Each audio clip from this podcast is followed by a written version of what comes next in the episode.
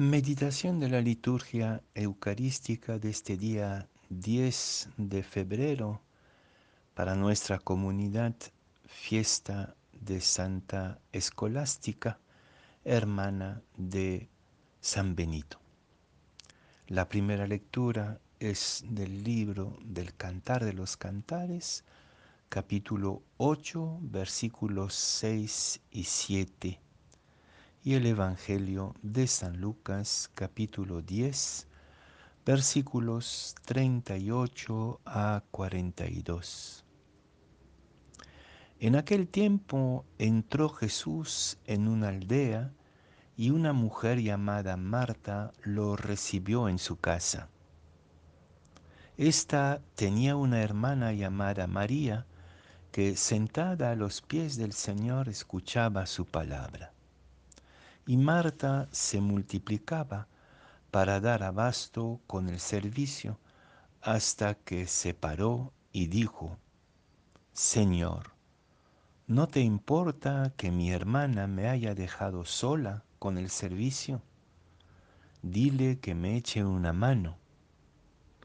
Pero el Señor le contestó, Marta, Marta, andas inquieta y nerviosa con tantas cosas Solo una es necesaria.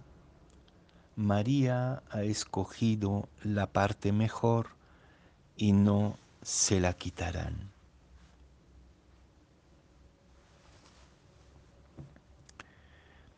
Me van a disculpar de escoger hoy día las lecturas de la fiesta de Santa Escolástica, la hermana de San Benito, de la que se conoce muy poco pero sí lo suficiente en las leyendas de los diálogos de San Gregorio Magno, lo suficiente para inspirarnos no solamente como comunidad benedictina que somos, sino en el contexto de humanidad que es el nuestro hoy. Creo que el Evangelio de Lucas nos confronta con una novedad radical del Evangelio que creo que hasta ahora ni siquiera en la iglesia se ha podido entender plenamente. El escándalo de Marta ante su hermana que se sienta a los pies de Jesús puede ser, como lo hemos comentado tantas veces en la iglesia, que sea la disputa, la discusión entre, entre acción y contemplación, puede ser simplemente un celo entre las dos hermanas. Esa es una lectura muy parcial y muy superficial y falsa en el fondo. ¿Cuál es el problema de este Evangelio?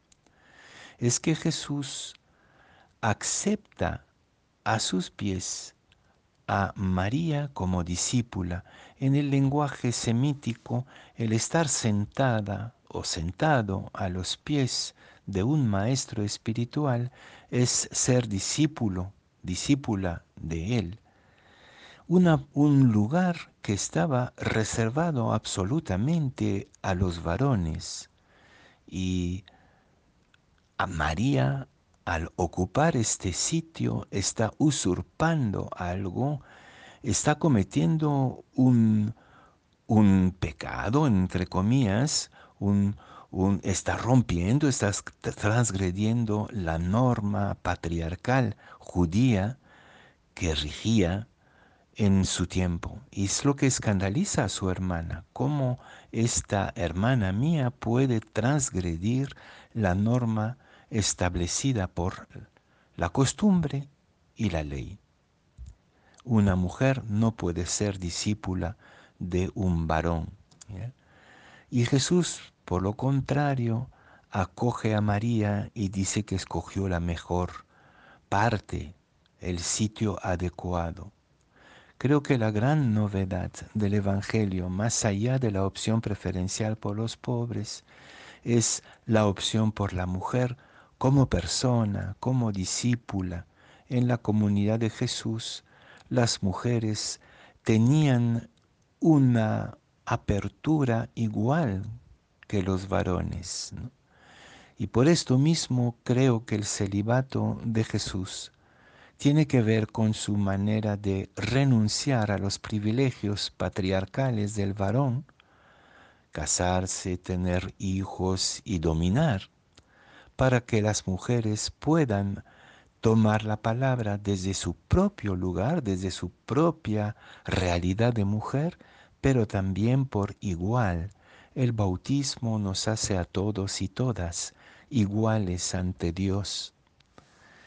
Y nosotros como comunidad benedictina tenemos la suerte de experimentar esto a diario entre hermanos y hermanas, entre hombres y mujeres.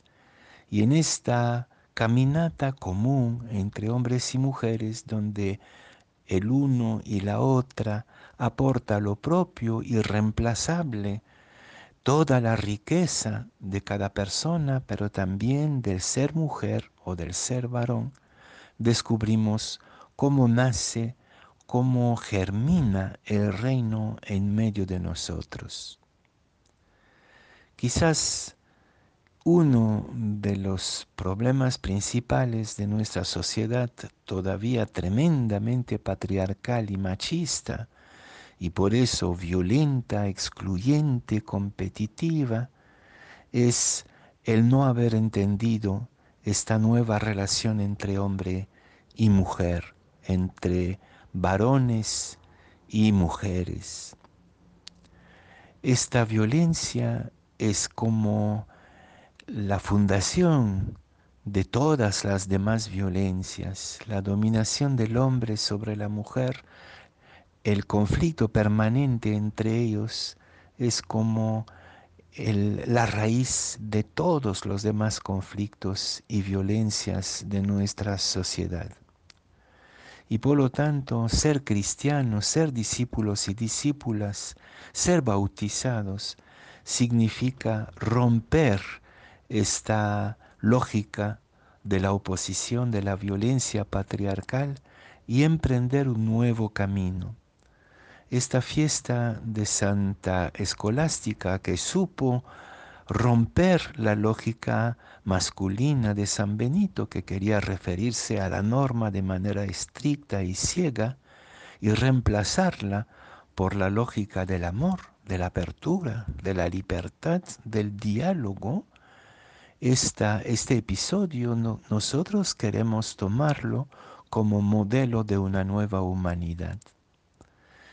Aprender a ser humanos y humanas juntos de manera totalmente nueva.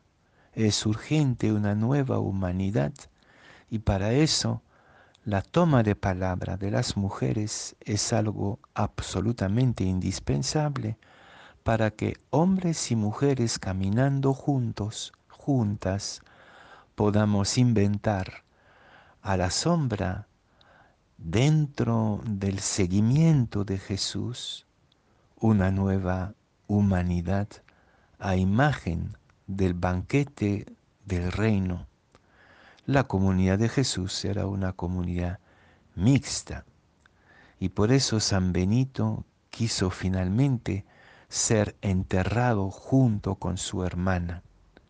El Evangelio es de hombres y mujeres, no es de uno contra la otra o de una en un lugar eh, como el que Marta imaginaba, el lugar del servicio mientras el varón está servido, sino el lugar de la reciprocidad en el discipulado. Y siempre pienso en la cultura andina, en la cultura andina, uno no es humano si no está con el otro, si no está en reciprocidad.